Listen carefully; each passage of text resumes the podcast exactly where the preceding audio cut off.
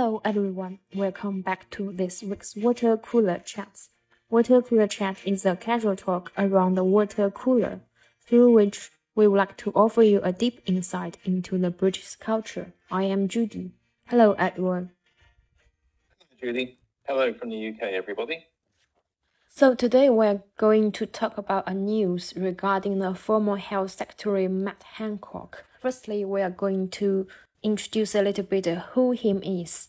So Edward, can you tell us who is Matt Hancock? Matt Hancock is a British politician, and as he said, he was the Secretary of State for Health during the COVID pandemic, which meant he was responsible for running uh, Britain's National Health Service during that very critical time and was on television most days during the pandemic promoting the government's quarantine regulations. 今天我们来聊一下关于英国保守党议员曾任英国卫生大臣的马修·汉考克的新闻。那么他是英国疫情期间的卫生大臣，负责当时的疫情的防疫措施。Yeah, he was appointed as a healthy health secretary in 2018, and he he was not in that position anymore, right? That's right. Yes, uh, he was forced to resign uh, last year following uh, a public scandal related to the COVID pandemic. So, what happened in detail at that time?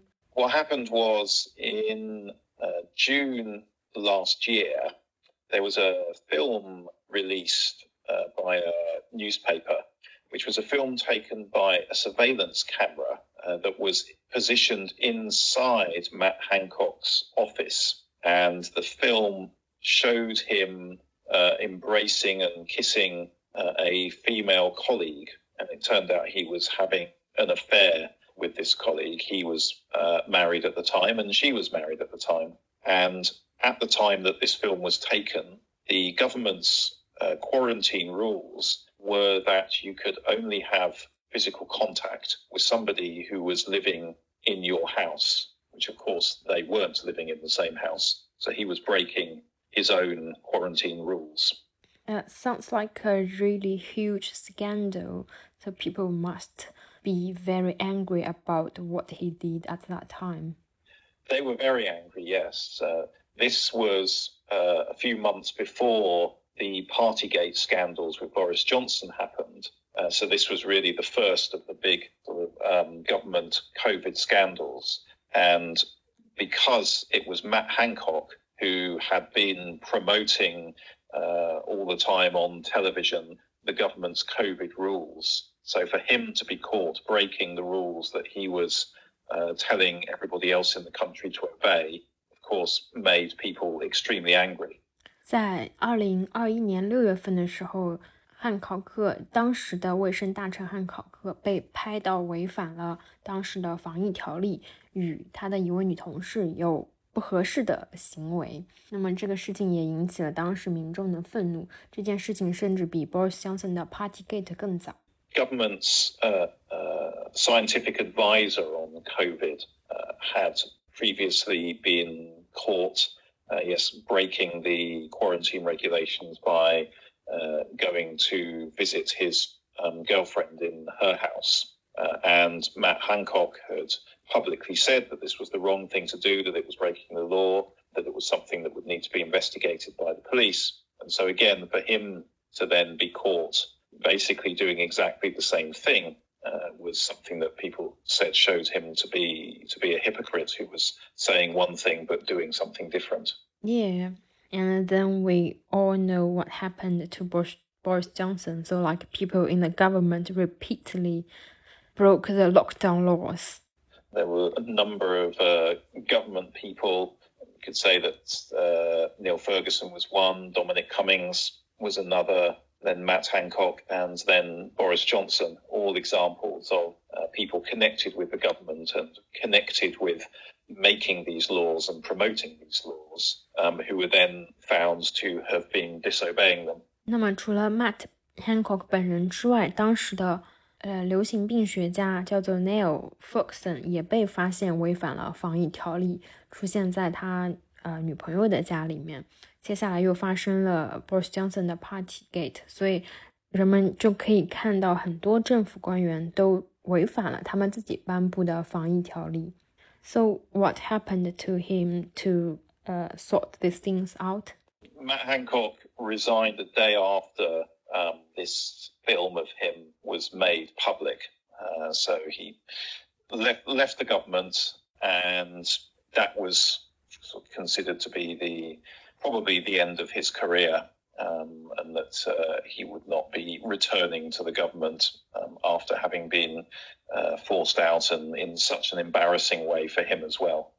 Yeah, but uh, he still remains an MP, and which means he still receives his salary of eighty four thousand and one hundred and forty four pounds every year. Yes, because MPs are in that position because they have been elected by uh, the public in their particular constituency. And so, although Matt Hancock had to resign from his job in the government, um, he remains as an MP uh, at least until the next time we have a general election. Uh, and of course, if uh, the voters in his own constituency elected him again, he would continue to be uh, an MP. 虽然汉考克辞去了他的卫生大臣的职位，但他仍然是保守党的议员。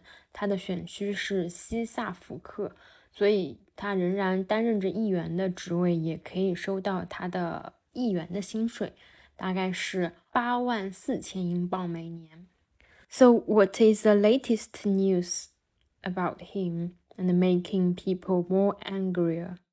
The latest news is that it was announced uh, about two weeks ago uh, that Matt Hancock uh, had signed up to take part in a British reality television series called I'm a Celebrity, Get Me Out of Here. So the re reality show is called I Am a Celebrity, Get Me Out of Here. It's quite a straightforward name. I suppose the ce celebrities were trapped in somewhere and have to go out of it. Yes, the format of the television show is that uh, a number of celebrities live together in a jungle in Australia for three weeks, competing to be crowned the king or queen of the jungle. 最近的新闻是，马特汉考克宣布加入一档英国的真人秀节目。这个真人秀的名字叫做，直译过来就是“我是一个名人，让我离开那里”。 那么这个真人秀是在澳大利亚的丛林中拍摄，许多名人住在一起，大约三周左右，进行一些游戏和竞技。So why did the decision to join this TV show cause so much uh, argument and uh, angry? I think there are a few things that uh, people are very angry about. Uh, one of those things is the fact that um, Matt Hancock is still working as an MP. Uh, he's still being paid an MP salary, and being an MP is definitely a full time job. Uh, and yet he is signed up to go to the other side of the world for three weeks uh, to be on television. And for doing that, he is going to be paid about £400,000 in addition to still earning his salary as an MP, whilst not actually doing the job of an MP for the three weeks that he is out there in the jungle. Yeah, it can be tricky. I don't know whether there are any laws to prevent MPs to do you know, such controversial things.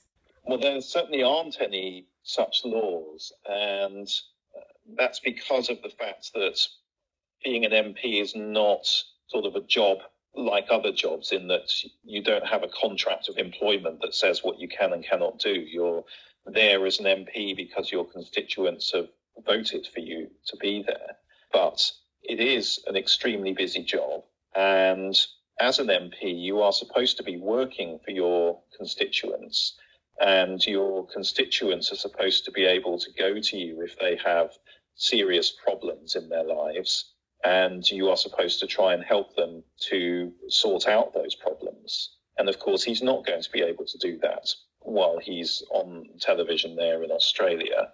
So he is letting down all of his constituents who might need his help um, over the next three weeks.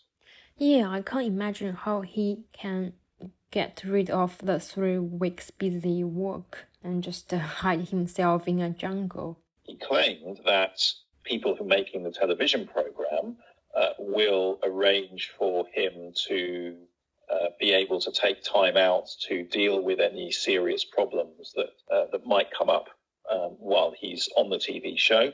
Um, but I really don't see how that's going to work when he's on the other side of the world trying to deal with some urgent um, problem that one of his constituents might have. I mean, I don't see how the constituents who have the problems are easily going to be able to contact him. Yeah, true. Unless they called the TV reality show producer. This is one of the criticism he received, and I believe another one is that the time he chose to join this reality show as the spokesperson of the prime minister said at a challenging time for the country MPs should be working hard for their constituents, whether that's in the house or in their constituency. Yes, it's uh, the fact that we're in the middle of a cost of living crisis. Yes. Um, and moving into the winter when it will be the most difficult time for people to pay their heating bills um, and the country is uh, heading into a, an economic recession. So there are likely to be a lot of um, people in Matt Hancock's constituency who will be struggling financially um, and would want to be able to go to him as their MP to try and help them uh, with financial difficulties and other problems. Uh, so it's a particularly bad time um, for him to be uh, taking uh, an extra sort of salary of four hundred thousand pounds to be on television at a time when many of the people in his own constituency will be struggling financially. 那么关于他加入这个真人秀节目的一个争议点，就是 他仍然担任着西萨福克选区的下议院议员，那么他就需要对他的选区里的人民负责，为他们分忧。在现在这一个非常艰难的时刻，正如英国首相瑞士苏纳克的发言人所说，现在是一个非常具有挑战性的时刻。那么英国面临着很多的问题，在这种时刻，关键的时刻，他选择去一个真人秀节目，而不是待在自己的选区为自己的人民分忧。这显然是一个不是非常合适的决定。So I wonder how he planned the reason he wanted to join this reality show, how he justified himself. Well, he said that he wanted to go onto this show to promote um, his uh, charity work because he's particularly involved with um, a charity supporting people who have dyslexia. And so he wanted to use um, this television program to publicize uh, that charity and to publicize the, the problems that people have uh, when they suffer from dyslexia um, and the ways in which they can uh, sort of help to overcome these problems. And did that happen yet? Because I think the first episode of the reality, reality show was already released. Did he mention anything about his dyslexia campaign?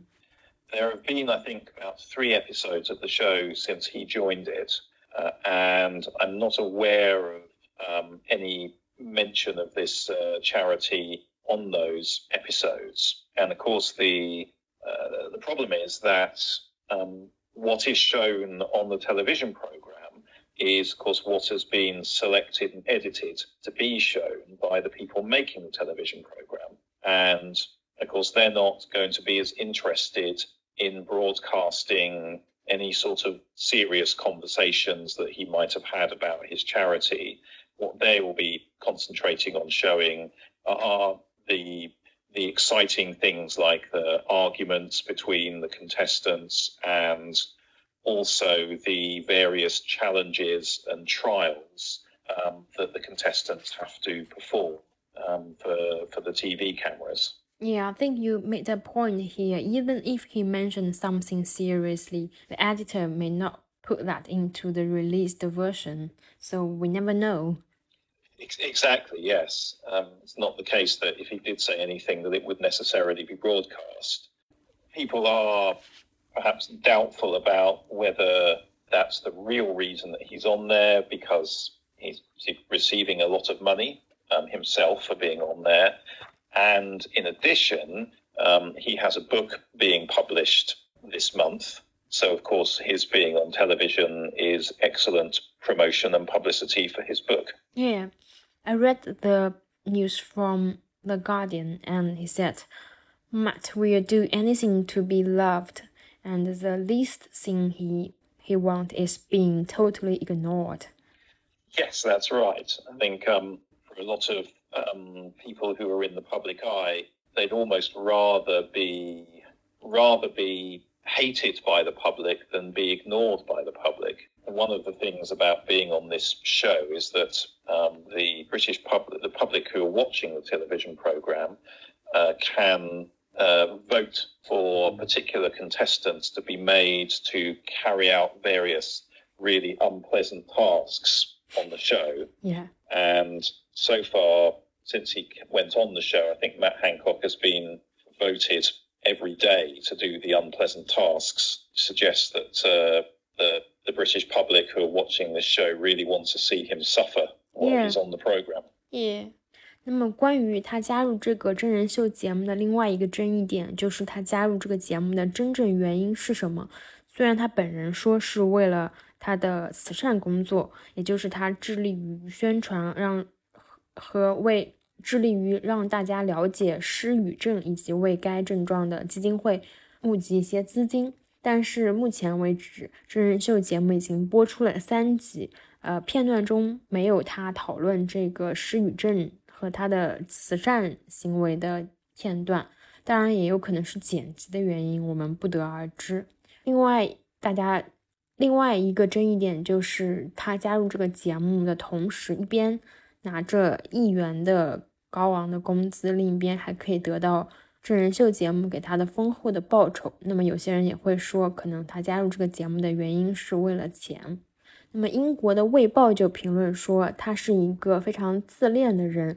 对于他来说，即使是被批评或者是被大家观看出丑，也比被公众完全的遗忘要来的强得多。One of these really unpleasant tasks that the contestants have to perform is something called the Bush Tucker trial, uh, where they have to eat uh, really unpleasant food. Uh, which includes things like eating giant cockroaches and other insects uh, and sort of foods that British people regard as really disgusting. And one of the uh, really unpleasant foods that Matt Hancock was made to eat uh, last week uh, was uh, chou tofu. Oh right, okay. shows that uh, shows that yes, apparently British people think that that's a really unpleasant food. But, I, I don't think that would be a nasty thing to eat at all. I'd be quite happy to have to eat that. Um, but uh, that was one of the things he had to eat on television. Well, that's amusing.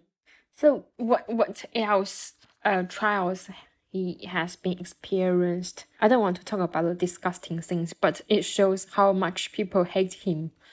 So one of the other things uh, was crawling through um, a tunnel that was like a sewer with lots of really horrible, smelly sewage flowing through it, and he had to crawl through this tunnel. And that was an example of the other sorts of trials that he had to do. Yeah. 那么这个真人秀节目的设置是，观看真人秀节目的观众可以投票，让里面的选手去做一些非常呃呃奇怪甚至于恶心的一些行为。那么每天那 Matt Hancock 都要去做一些非常恶心的事情，比如说吃一些很难以下咽的食物，类似于昆虫。那么最近一期他吃的食物是臭豆腐，还有一些行为包括他要穿过一个有很多污秽的隧隧道。那么可以看到，其实这个节目的最大的目的可能是为了让观众来看他吃这些苦头。In this reality show, there are you mentioned six celebrities together. So how he was treated by other people?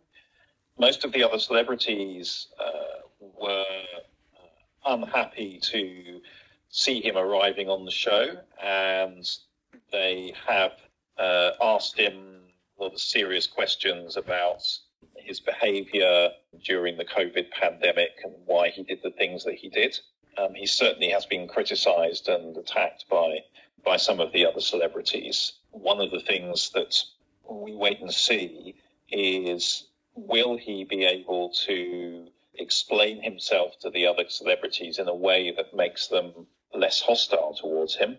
Uh, and if that happens, will it also mean that the public become less hostile towards him? I, I don't see any chances that he can reduce the hostile posed by the public because I think people are still in the shadow of the pandemic. Yes, you'd think it would be very difficult for him to be able to say or do anything that would make the British public sort of forgive him for um, the things that he did during the pandemic. Um, but it's still a possibility, and I think the the British people have always been forgiving towards people who they regard as what the British call a good sport, which means somebody who is willing to uh, sort of accept um, attacks and criticisms and uh, and humiliation in a sort of good-natured um, way. So if Matt, Matt Hancock continues to do these really unpleasant tasks on the TV show, and he does them in a cheerful way. Um, and he sort of says, Yes, I deserve this because of the things I did wrong, then possibly the British public might start to sort of accept him a bit more. That's strange. I would thought if he kept on this humiliation things and people will not take him seriously. Yeah, I mean, they might not take him seriously, um, but they also might not uh, dislike him as much. Okay. So, what about his political career? And you said he will remain as the MP until the next election. When will the next election be?